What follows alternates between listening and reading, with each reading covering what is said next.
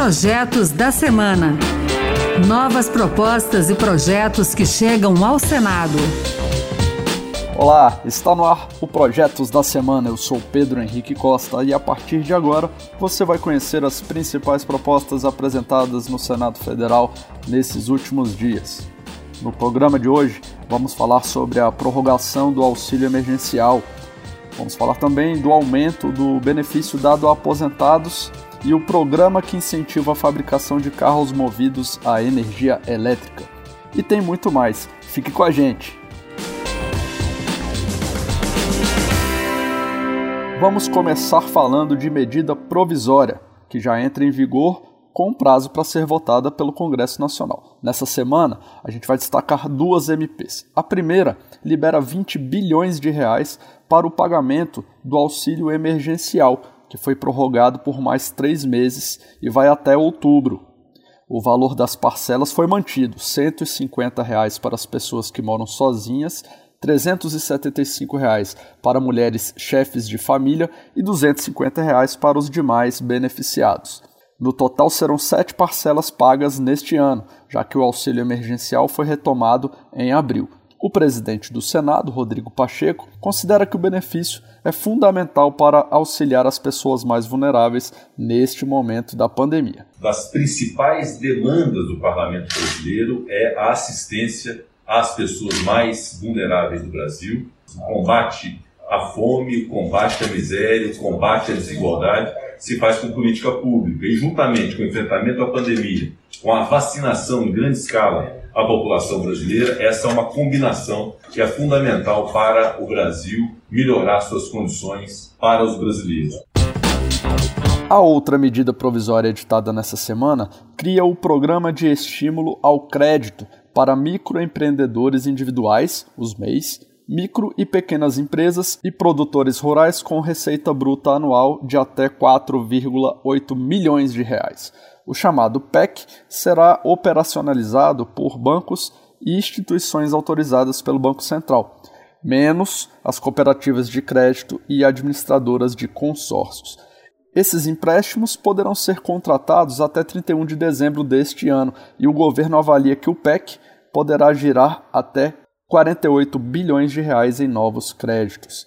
Caso a empresa tenha sido aberta em 2020, ou 2021, o limite do valor da receita bruta anual de 4 milhões e 800 mil reais será proporcional aos meses em que está em funcionamento, respectivamente a cada ano.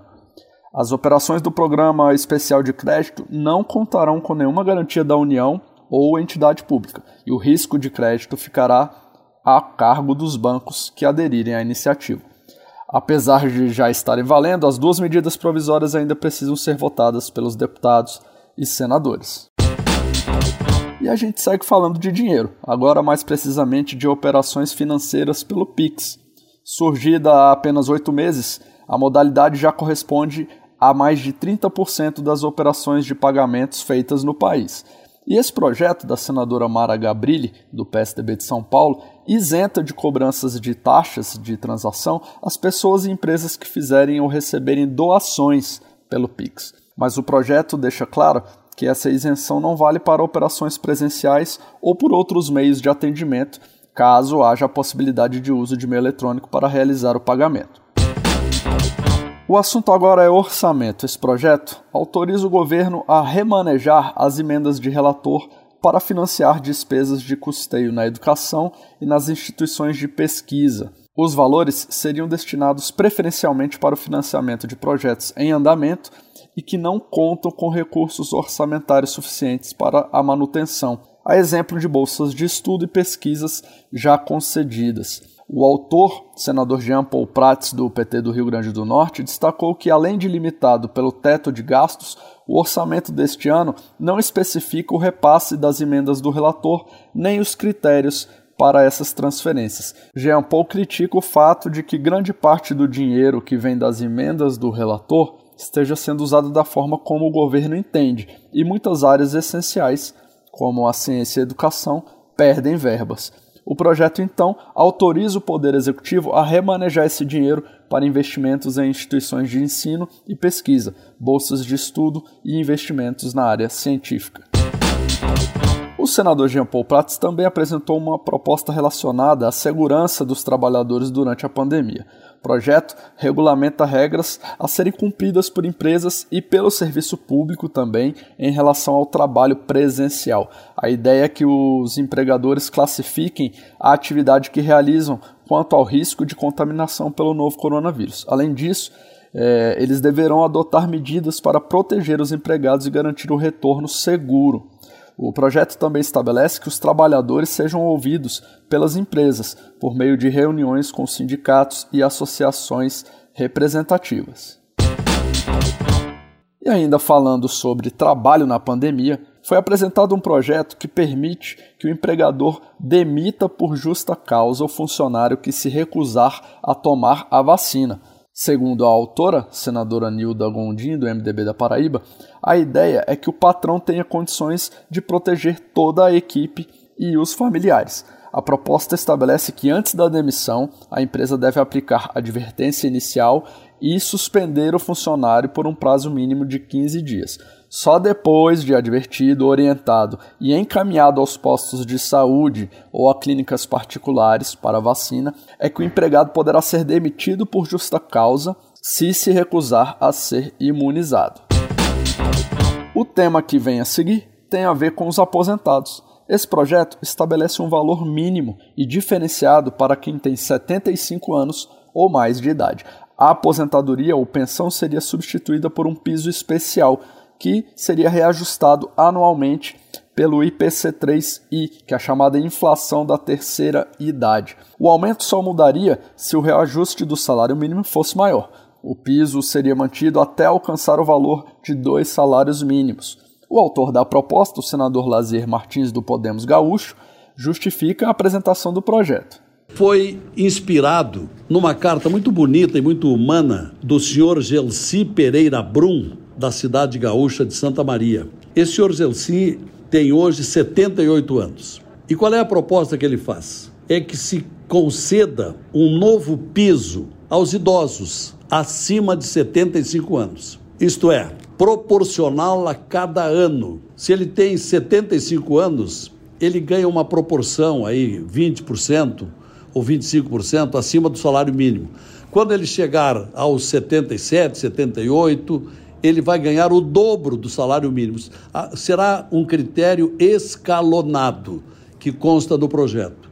Então, eu acho muito justo, porque, de fato, a idade vai criando fraquezas na pessoa. Um cidadão, uma senhora acima de 75 anos, precisa de remédios, muito mais do que uma pessoa de 40 anos, tem dificuldade no andar, tem dificuldade na visão, é, tem dificuldade no ouvir, e tudo isso importa em despesa. Então, ele será um pouco mais aliviado com essa proposta de novo piso aos idosos acima de 75. Incentivo à energia limpa. Um projeto cria um programa para a produção de carros não poluentes o objetivo é colocar o Brasil na lista de países que reduzem a cada ano a emissão de gases causadores do efeito estufa. O chamado Move Brasil vai incentivar a modernização das fábricas nacionais para tornar essas plantas especializadas em motores movidos a energia elétrica no lugar de combustíveis fósseis. O programa prevê a instalação de pontos de recarga de energia de veículos nas cidades para evitar o monopólio de empresas prestadoras deste serviço. O autor, senador Jacques Wagner, do PT da Bahia, defende a aprovação de leis que coloquem o Brasil em lugar de igualdade com outros países que investem em energia limpa. E para fechar o programa de hoje, vamos falar de um projeto aprovado pelos deputados, que será agora votado pelo Senado. Ele cria as debentures de infraestrutura emitidas por concessionárias de serviços públicos, uma debenture é um título de dívida emitido por empresas que oferecem direito de crédito ao investidor. Funciona como um empréstimo para as companhias bancarem os seus projetos. A proposta autoriza a emissão de debentures até 31 de dezembro de 2030. A regulamentação deverá ser incluída nas leis sobre fundos de investimento no setor. O objetivo desse projeto é aumentar os recursos para obras em infraestrutura. Hoje, o país conta nessa área com pouco mais de 30% do PIB de investimento. É um valor considerado baixo em relação a outros países emergentes.